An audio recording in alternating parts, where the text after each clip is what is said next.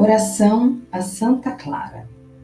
Querida Santa Clara, que fostes motivo de alegria e santo orgulho para vossos pais e irmãs, que soubestes retribuir-lhes o amor e a dedicação com que vos cercaram desde o berço, eu vos consagro minha família e todos os que comigo convivem.